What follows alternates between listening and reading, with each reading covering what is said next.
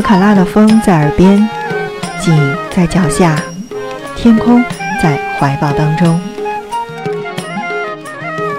加德满都的尘土飞扬，废墟流伤，在印度河泛舟，在原始森林徒步，你一定要去到奇特旺。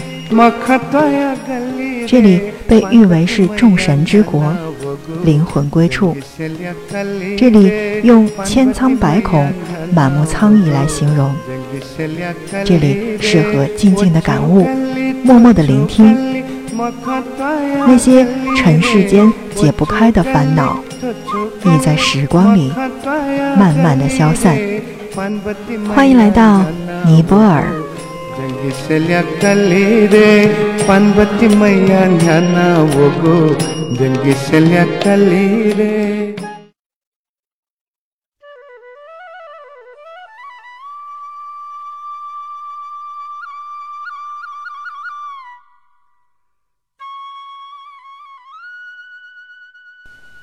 Hello，大家好，欢迎收听 FM 轻奢时光，听着声音去旅行。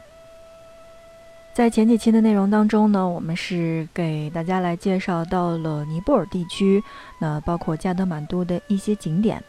那么在今天的节目当中，我们来说一说当地的这些呃需要吃饭的地方，或者说我们要住宿的这个问题。那我们一起来关注到今天的在尼泊尔加德满都餐饮以及住宿、购物等等这些方面的情况。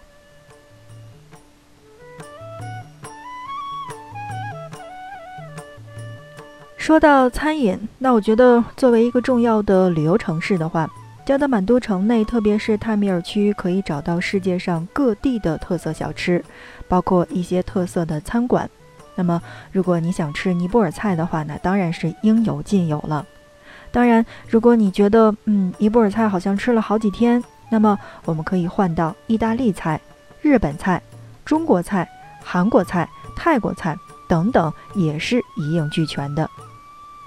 当然了，以前的加德满都的餐馆在许多的旅行者心中是以上菜慢而著称的。如果很饿了，你才去找餐馆的话，那么常常会让人等到抓狂。但是，如今的上菜速度已经有了明显的改善。那另外呢，在点菜之前，先可以去询问一下这个菜色的价格是否已经包含了百分之十三的税和百分之十的服务费。那么，既然是说到了这个菜的税和服务费的问题，下面呢，我们来跟大家来说一说小费。尼泊尔的英文普及度是十分的高的，那么可以用英文来进行点菜，所以很多的小伙伴不要担心语言不通的这个问题。一般呢，在小吃店吃饭是不需要给小费的。但是，如果你在的是高档的餐厅去吃饭的话，可以根据菜单上面是否写明已经包含了百分之十三的税和百分之十的服务费，考虑是否要给小费。当然，像我刚才已经说到了的这个问题，就是尼泊尔的英文普及度其实是非常高的，所以在点菜的时候，那英文是可以完全进行点菜的。如果你的英文也不是特别好的话，其实也不用特别的紧张，因为上面大多数呢，我们现在去的中国人很多，菜单上面已经是有了中文的标注。再不行，上面有图片啊，你可以点这个、这个和这个，然后告诉他是一。在我身边有很多的人英文是不好的，都特别羡慕这些好英文好的人出去玩，那沟通是比较方便的。但后来。我问了一些英文比较好的人，他们说，即使是你英文特别的好，那口语表达也特别的清晰，但你未必去到哪一个国家都会听得懂他们在说什么。其实手语是一个比较好的方式。不知道你们是不是也有同样的感受呢？如果有的话，可以来给我们留言，来说一说你去到的那些国家英文的问题是怎么解决的。好的，那再说回我们的菜色。其实你去到尼泊尔地区，你就会发现，其实那边的菜色跟我们这边仅仅是在搭配上，或者说在烹制上有所不同，但它的用料是一样的。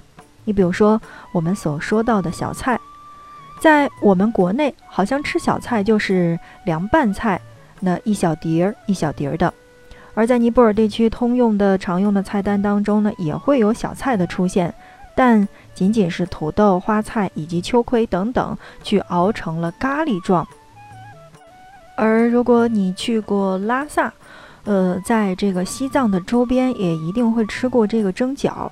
那么那边的蒸饺呢，好像展现出来的就是，呃，我们在国内包的这一个小老鼠的一个形状，然后有一碟料，嗯，蘸着吃味道还是不错的。所以呢，吃的问题呢，仅仅是来给大家来进行了一个呃小小的普及。当然了，在我们的节目当中，其实真的是很少来给大家介绍当地的这个餐厅，因为每个人的这个口味是不一样的，他想去到的地方也不一样。但是呢，我要告诉大家的是，嗯，就像我们在其他的节目当中说到的，你真的是去到了一个地方的话，那你会发现手机里面装了特别多的这个旅行的 app，其中呢也包括吃饭的。那么这个时候你就会用到一些的这些 app。去找一些好吃的，或者当地的一些餐厅当中有去过的小伙伴，一定会告诉你哪一家哪一家最好吃。但今天我要告诉你的是世界上的特色，我比较喜欢这家店铺的名字，所以来给大家介绍一下这家世界特色的牛排店，叫做珠峰牛排店。没错，我好像确实是因为珠峰这个名字而喜欢这个地方。加德满都最受欢迎的这个一家餐厅，也许许多的旅行者，尤其是中国旅行者，在加德满都都是必吃的这家店，叫做珠峰牛排店。许多人在尼泊尔经过了数天的徒步之后，会来这里享用一份巨大的牛排。当然了，那我要告诉你的是，嗯，如果你在这家店不特别交代，要做成七分。八分、九分，或者说全熟的这个牛排的话，那他们一定会去给你做成五分熟。所以这个问题呢是一定要注意到的，因为我在国内的小伙伴有很多是只吃七成熟或者说全熟的牛排。如果你在这家店不是特别交代的话，通常上来是五分熟。好吧，那现在呢，我们已经说完了这个关于餐饮的这个问题。那么其他的好吃的的话，嗯，我觉得大家还是用到一些旅行的 App 当中呢去找一找，或者说让当地人领着你去吃当地他们去吃的这个特色是最好的。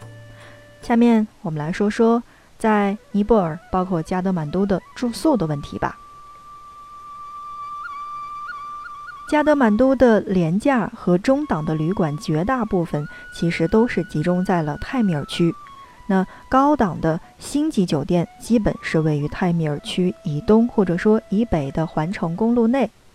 也许许多喜好清静的旅行者会前往巴德冈或者说博大哈佛塔的周边去寻找住处。另外，我要告诉你的是，加德满都是经常去停电的。较好的旅馆和酒店一般都会自带发电机，那么住廉价旅馆就需要提前问清楚大概的停电时间，也要关注我们在一些旅店当中的这个公告牌上面显示到的内容。而且有一些旅馆的自来水是不能直接饮用的，建议在超市去购买瓶装水，这是在住宿的上面我们一定要注意到的这个问题。下面我们来说说住宿区域的问题。你会发现，我们在前几期的节目当中给大家介绍到的这个景点都是从泰米尔区出发的。那么，泰米尔区是什么呢？泰米尔区是全世界少有的能与曼谷考山路媲美的背包客的聚集区，几乎加德满都所有的廉价旅馆都集中在了这里。当然了，对于在加德满都停留时间比较长的旅行者来说，也许几天后你就会开始厌倦这种在泰米尔区的游客化。此时，宁静古朴的巴德冈和博大哈佛塔周边会是更好的选择。所以呢，我们在下面的时间来小小的关注一下博大哈佛塔的周边。博大哈佛塔的周边，这里是喜欢清静的旅行者以及禅修者的首选之地。在博达哈佛塔北部的雪谦寺以及塔拉姆寺、昆达寺周边，有数家环境清幽的住所。有些由佛寺直接经营的旅馆当中，也居住着许多长期在此修行的信众。而巴特冈地区，其实，在早在很多年前，许多的厌倦了泰米尔区喧嚣的旅行者，已经就把巴德冈来作为了加德满都谷地的落脚点。所以，其实你在去之前，也一定会做到住宿的这个攻略上面。那我要告诉你的是，那在泰米尔区许多的，呃，这个我们的价格呢是在三百到七百卢比之间的廉价旅馆，以及两千到五千二百卢比的中档旅馆。那如果你是在未经预定的情况下，就一定要经过一番砍价才能得到更实惠的价格。旅馆通常是加德满都的典型的几层小楼，设施简单、干净漂亮，有些还带着小花园儿。可以喝喝下午茶，也可以去聊天儿。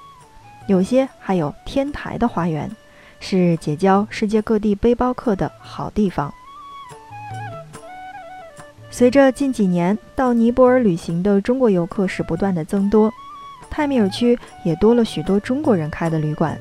在寻找旅馆时，最好询问清楚刚才我们说到的这个供电，以及 WiFi 和热水供应等等这些情况。有些年代较久的旅馆，呃，这个水质会有发黄的可能。看房间时，那同样你需要去检查一下。而如果是使用太阳能热水器的旅馆，那晚上尽量去早点洗澡。淡季这里可以尽情的去砍价，并且注意要问好房价是否已经包含了百分之十三的税和百分之十的服务费。否则，有些旅馆会在结账的时候要求加价，那这个是大家一定要注意到的。好的，那看看时间，我们今天的节目就到这儿吧。